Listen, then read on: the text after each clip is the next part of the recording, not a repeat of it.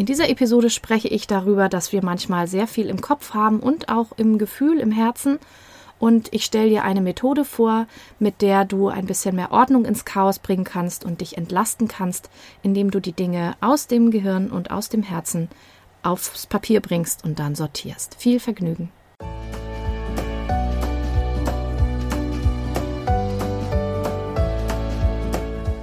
Hallo und herzlich willkommen zu diesem Podcast. Ich bin Katrin Grobin und du bekommst von mir hier viele hilfreiche Methoden, Tipps und Übungen rund um die Themen weniger aufschieben und entspannter leben. Ich wünsche dir spannende Erkenntnisse und ganz viel Freude damit.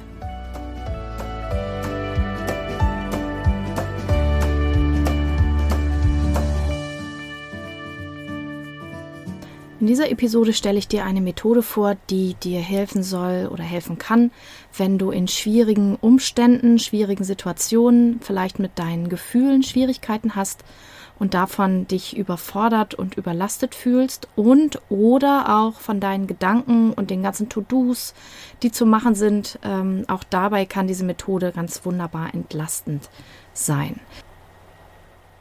Wenn wir uns nicht gut fühlen, dann ist es natürlich ein weit verbreiteter Rat, der jetzt auch gerade wieder überall verteilt wird, dass man möglichst optimistisch bleibt und auf das Positive schaut.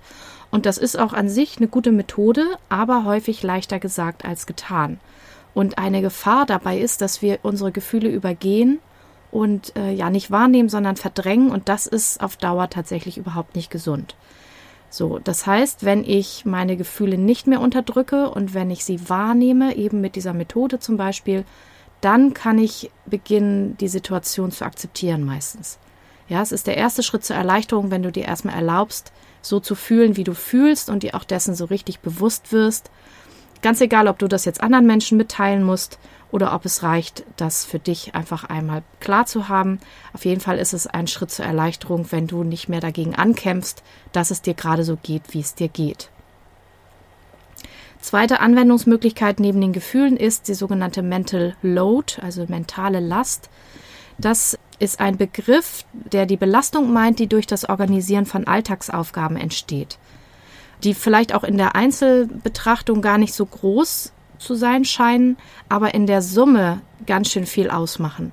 Also ähm, es wird häufig verwendet für Mütter, aber auch für Väter, also erziehungsberechtigte Menschen, sage ich mal, die sich um Kinder kümmern, die eben immer tausend Dinge im Kopf haben, was eben alles so mitlaufen muss. Ich kenne das selber auch, was man alles in die Kita mitnehmen muss oder in die Schule und vielleicht die Hausaufgaben der Kinder noch. Und dann gibt's Verabredungen. Und ich habe heute Snacks gekauft für die verschiedenen Verabredungen am Nachmittag, damit die Kinder auch was zu futtern haben.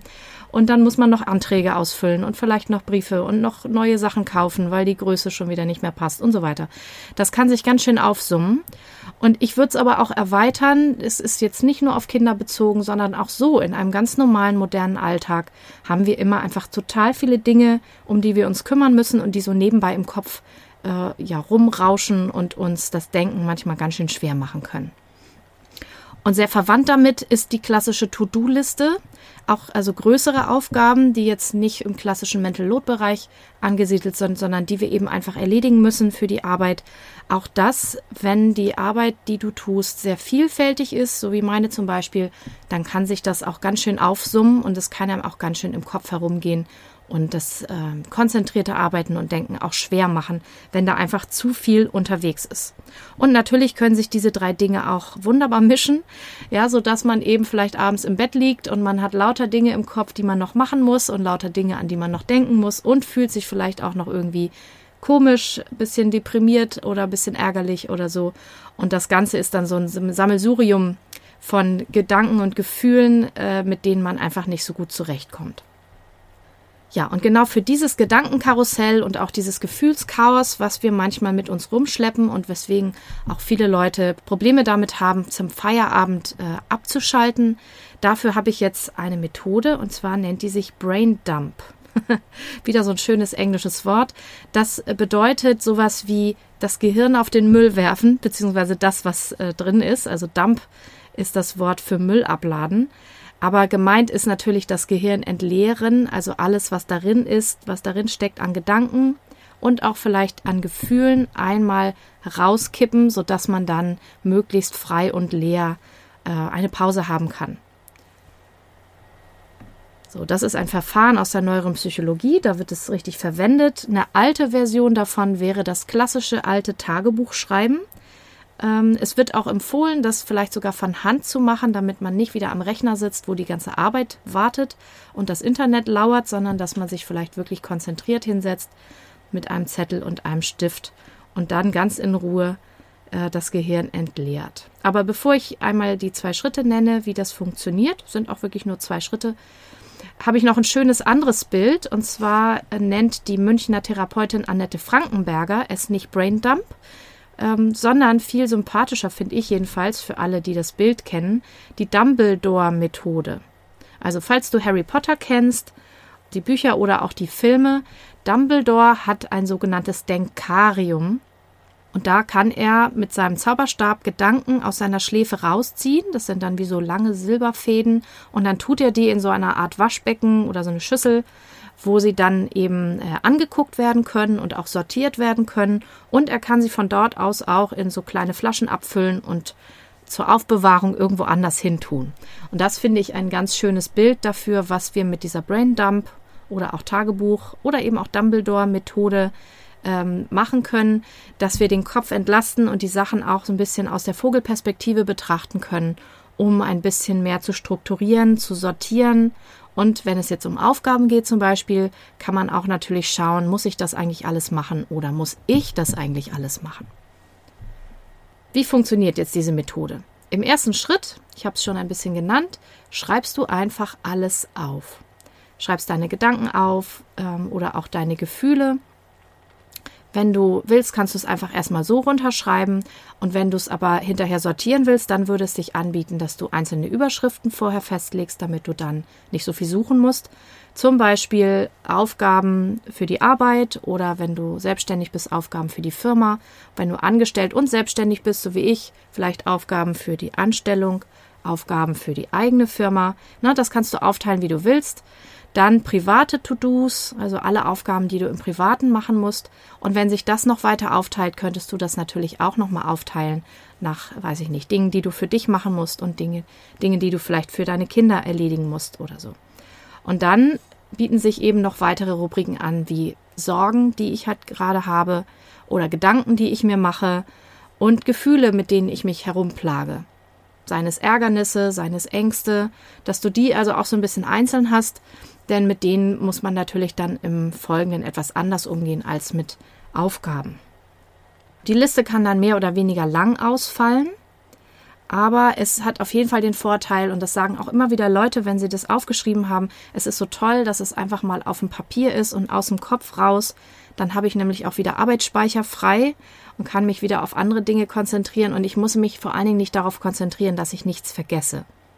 Und auch bei den Gefühlen gibt es oft so einen ganz entlastenden Effekt, dass man sich einmal eingesteht, ja, ich bin gerade sehr ärgerlich oder ich bin gerade sehr frustriert, was wir sonst im Alltag häufig wegdrängen, damit wir eben gut funktionieren und auch höflich und freundlich bleiben. Wenn wir es uns einmal eingestehen und aufschreiben, dann tritt da oft schon eine Entlastung ein.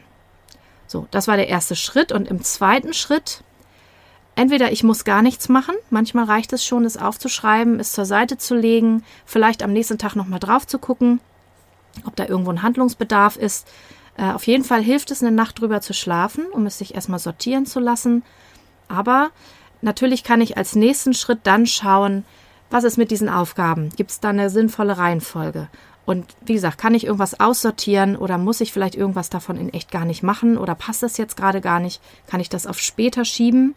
Nicht im Sinne von aufschieben, sondern im Sinne von sinnvollem Verschieben auf einen Zeitpunkt, wo es eben besser passt und wo ich auch die Ressourcen habe. Oder kann es vielleicht jemand anders machen? Kann ich das an jemanden delegieren? Ähm, dann kann ich also meine Liste auch mal so ein bisschen aussortieren. Und bei den Gefühlen kann ich natürlich schauen, sortieren die sich gerade von selbst oder braucht es vielleicht noch irgendeine Übung, eine Meditation, eine Atmung oder ein bisschen Sport, damit ich eben aus Stress, Frustration oder auch Angst gut wieder rauskomme in andere Emotionen. Ja, das kann ich eben mit Hilfe dieser Methode dann sortieren und kann schauen, was ist zu tun. Das war schon die ganze Methode. Ich würde vorschlagen, wenn du gerade ganz viel im Kopf hast oder irgendwie ein Gefühlschaos in dir hast, dann probier es doch einfach mal aus. Schreib es alles auf, sortier es dir ein bisschen und dann schau, was du damit ähm, tun willst.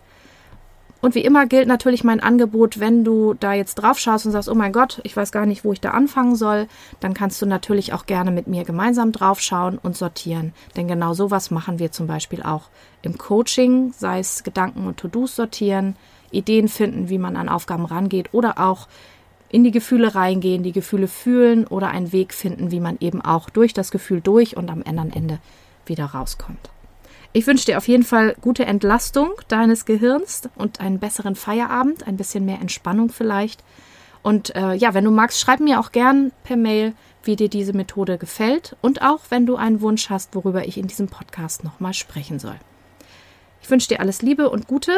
An dieser Gelegenheit kann man das ja mal machen und ähm, wir hören uns dann ja hoffentlich in der nächsten Episode. Bis dann.